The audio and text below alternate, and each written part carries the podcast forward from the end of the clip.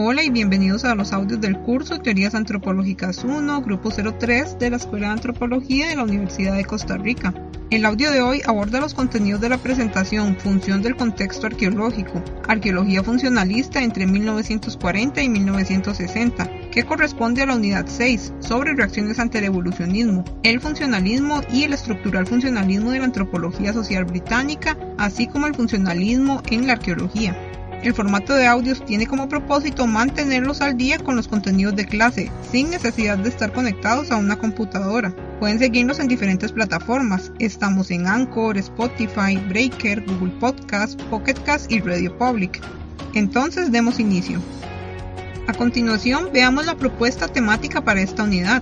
La clase de hoy abordaremos los temas sobre transición entre el enfoque cronológico y el contextual funcional, avances metodológicos en la datación y otras unidades de análisis, el contexto y la función, así como explicaciones contextuales funcionales sobre cómo vivían. Mientras que para las siguientes clases veremos explicaciones contextuales funcionales sobre factores económicos, explicaciones contextuales funcionales en América, explicaciones contextuales funcionales sobre la cultura y el ambiente, la aproximación conjuntiva de Taylor y finalmente veremos el legado de la arqueología funcionalista. Entonces, la presentación de hoy está basada en los siguientes libros. Historia del pensamiento arqueológico de Trigger, vamos a ver el capítulo 7. Teoría arqueológica de Johnson del 2010, veremos parte del capítulo 5. Y concluimos con el capítulo 5 del libro de Willy Sauloff titulado Historia de la arqueología americana. Bueno, empecemos por refrescar un poco dónde nos encontramos temporalmente hablando.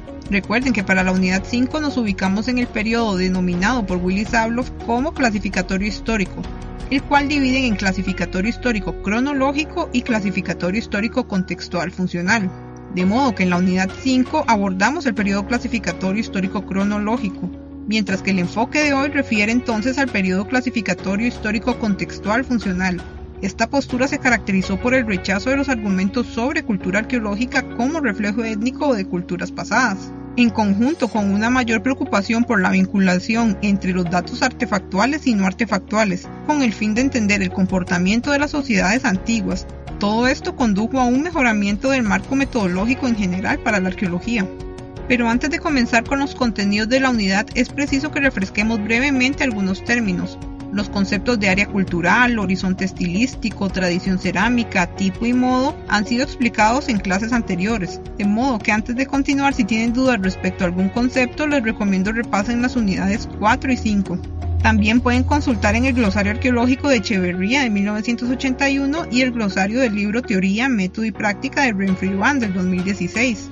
Entonces, tenemos que contexto es donde está depositada la cultura material. Esto comprende una matriz, es decir, el material en donde está contenido, ya sea grava, arcilla, arena, etc. También incluye la procedencia de los restos arqueológicos, o sea, la posición espacial y temporal en que se encuentran, así como su asociación espacio-temporal con otra cultura material.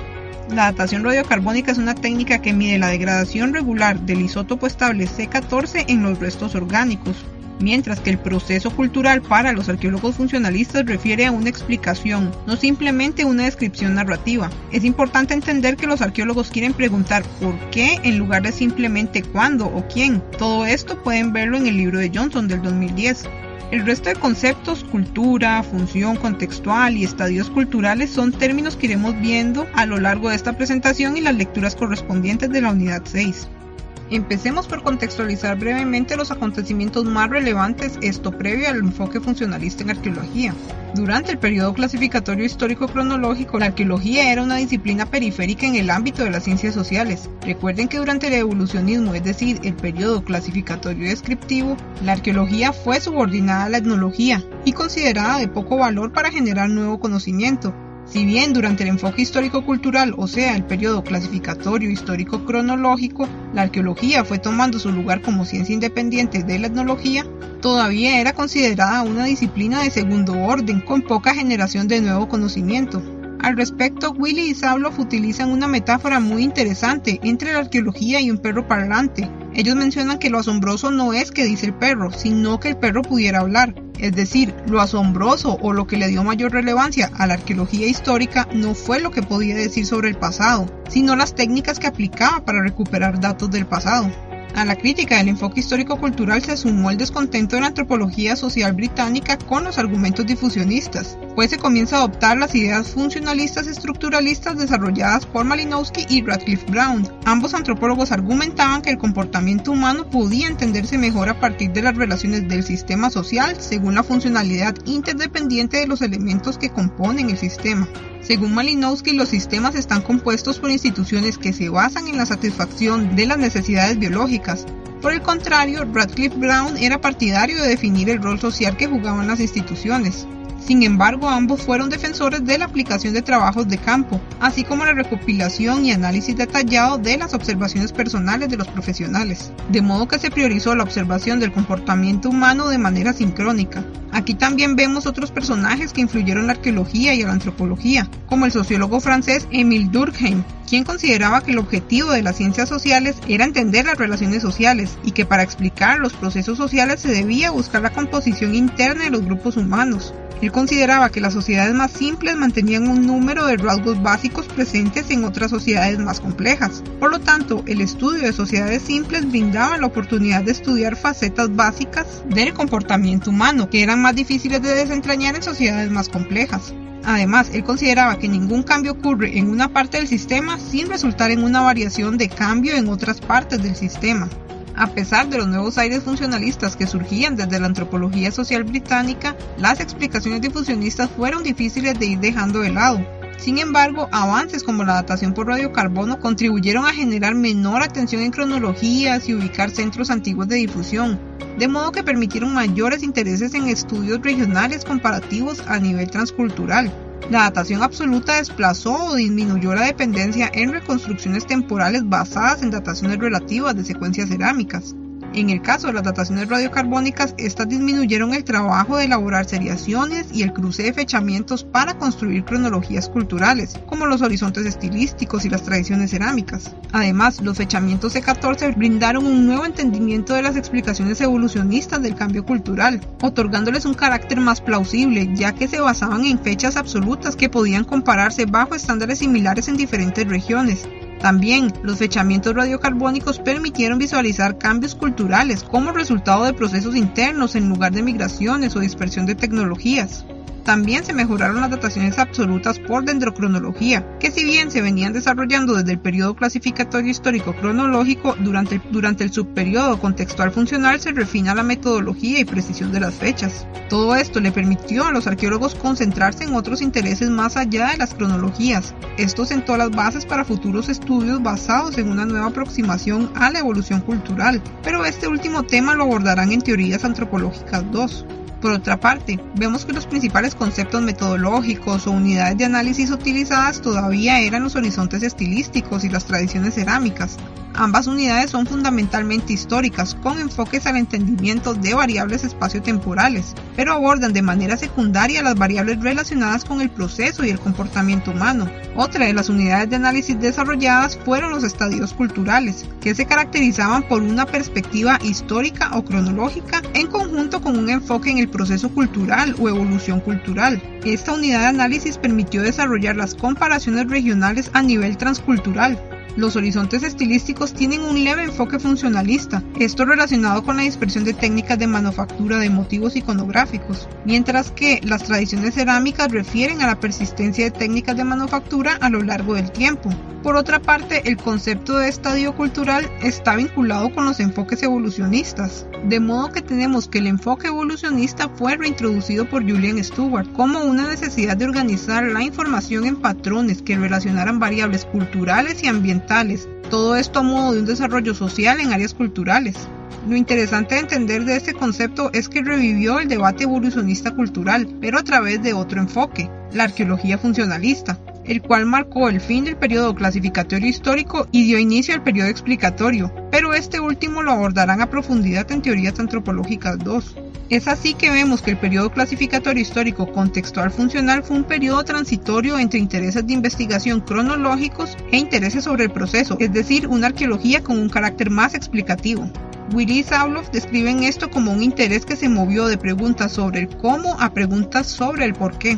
De modo que el periodo clasificatorio histórico contextual funcional se caracterizó por llenar ese vacío a nivel explicativo de los histórico-culturales cronológicos, quienes recuerden se caracterizaron por explicar las interacciones o el cambio social según planteamientos difusionistas. Entonces, es a partir de la influencia de la antropología británica que se desarrollan dos principales temas de interés durante el periodo clasificatorio histórico contextual funcional. El primero está relacionado con la traducción de la cultura material en comportamiento humano, y el segundo se vincula con el proceso cultural, que según Willie Phillips está relacionado con variables de evolución cultural. Es importante entender que el primer tema tuvo mayor interés, mientras que el segundo tema fue levemente abordado. Fue hasta 1960, con el surgimiento del enfoque procesualista, que este interés tomó fuerza. Sin embargo, este también será un tema para teorías antropológicas 2. Además, Willy y Sabloff explican que se dieron varias aproximaciones o esfuerzos por un entendimiento contextual funcional. El primero se dio durante el periodo clasificatorio histórico cronológico, esto al visualizar la cultura arqueológica como fuente de conocimiento sobre el comportamiento humano. El segundo intento, donde vemos una mayor aproximación al entendimiento contextual funcional de la cultura material, se dio a partir del estudio de patrones de asentamiento durante el periodo clasificatorio histórico contextual funcional, y esto permitió visualizar la dispersión de las poblaciones en relación con factores ambientales, socioeconómicos y sociopolíticos.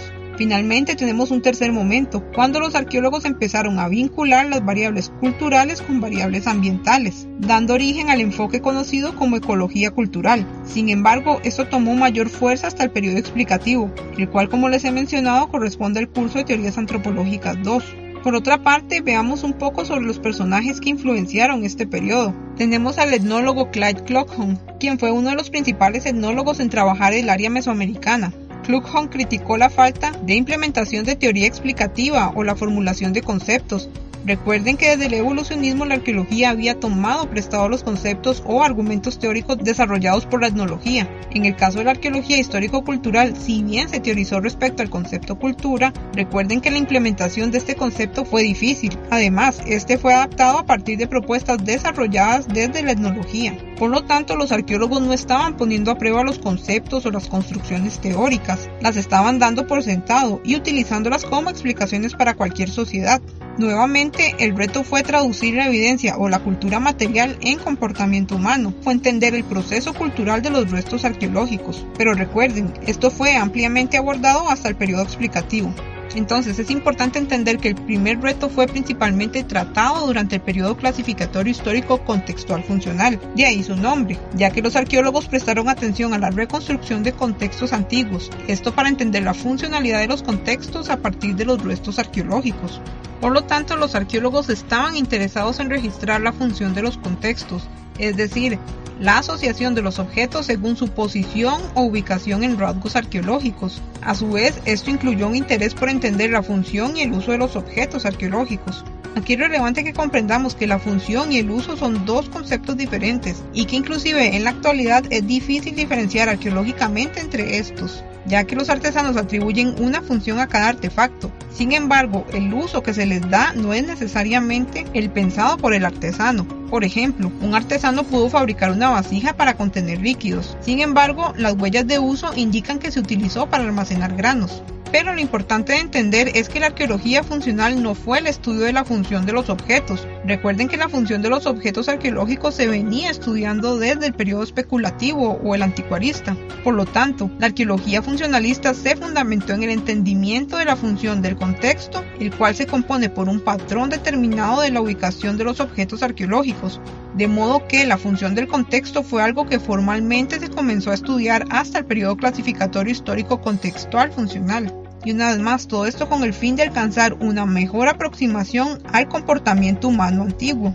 Entonces, a partir de este registro, los arqueólogos clasificaban los materiales arqueológicos y los relacionaban con complejos artefactuales y variables ambientales, que les permitían inferir sobre el comportamiento humano y el proceso cultural, es decir, les permitían conocer sobre los porqué del modo de vida antiguo.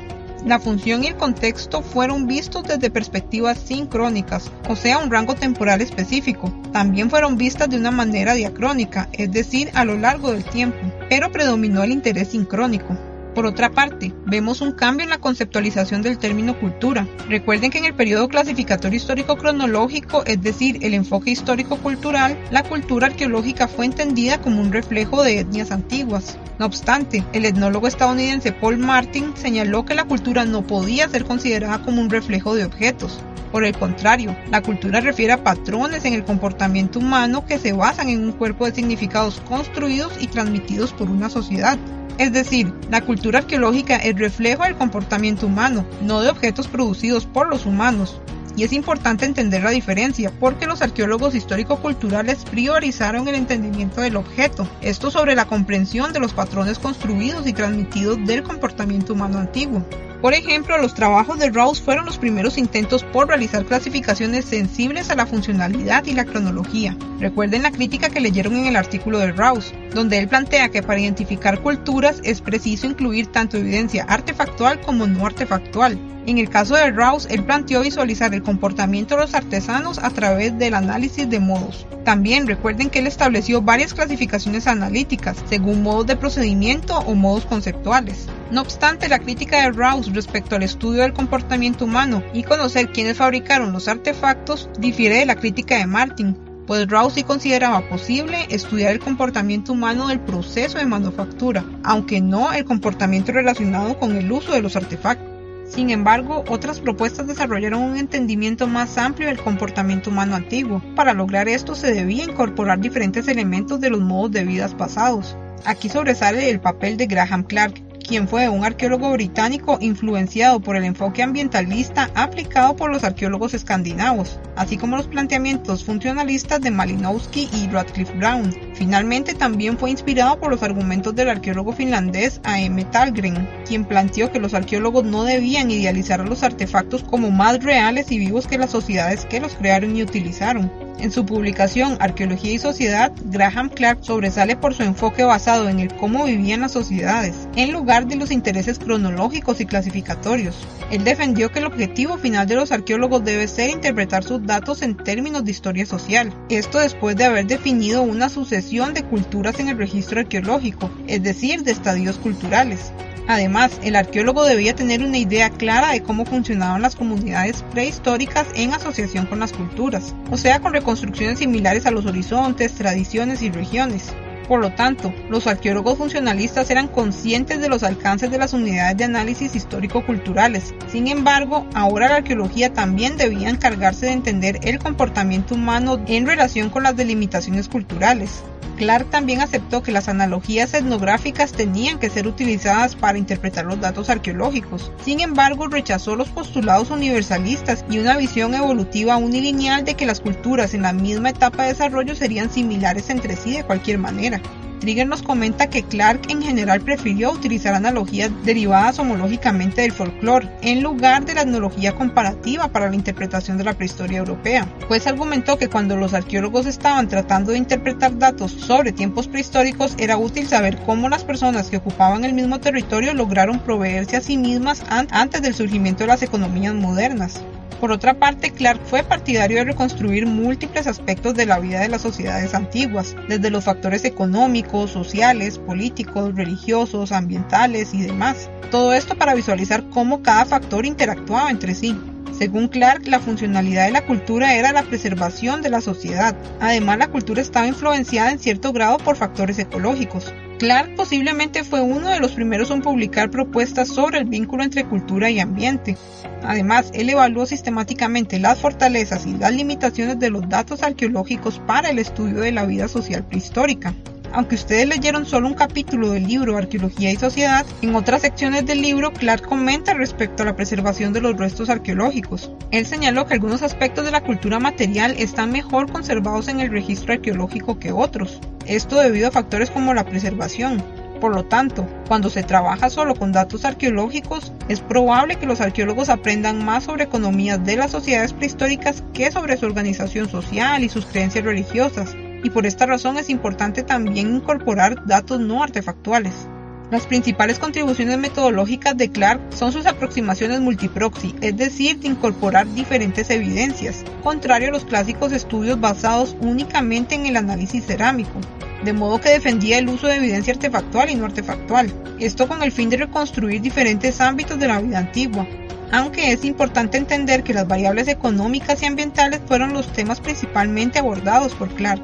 Como se señaló, otras de las contribuciones metodológicas de Clark son sus análisis respecto a los niveles de preservación de la evidencia, de manera que hay aspectos más viables o difíciles de estudiar en arqueología. Clark fue consciente de las ventajas de preservación de objetos inorgánicos sobre los objetos orgánicos, así como las limitaciones de preservación en ambientes tropicales en comparación con entornos desérticos o árticos. Además, él fue consciente de la necesidad de estudiar diferentes contextos, tanto funerarios como domésticos. Debido a su énfasis en variables ambientales, Clark visualizó el cambio cultural como una respuesta de desequilibrio temporal a causa de cambios ambientales, fluctuaciones demográficas, innovación de la mano de obra y, contacto cultural. De modo que su propuesta del cambio social estaba influenciada por matices evolucionistas culturales y difusionistas, esto sin la carga semántica de los conceptos evolucionistas. Además de Graham Clark, otro enfoque funcionalista complementario fue el desarrollado por Gordon Child, a quien vimos en la unidad anterior. Graham Clark se caracterizó por desarrollar nuevos métodos de campo para complementar sus planteamientos teóricos. También destacó en el detalle de las reconstrucciones de las actividades de subsistencia. Adicionalmente, Clark fue crítico de la aplicación de conceptos marxistas en la propuesta de Child. No obstante, a pesar de los admirables logros en la propuesta de Clark, los planteamientos de Gordon Child sobresalieron teóricamente respecto a los de Clark, debido a sus explicaciones sobre el cambio social basado en interpretaciones sobre el comportamiento humano. Con esto finalizo la primera parte del contenido de la unidad 6. Les recuerdo que también pueden consultar los videos y presentaciones en mediación virtual y Google Classroom. También tienen a su disposición una carpeta compartida en Google Drive donde pueden revisar los materiales adicionales.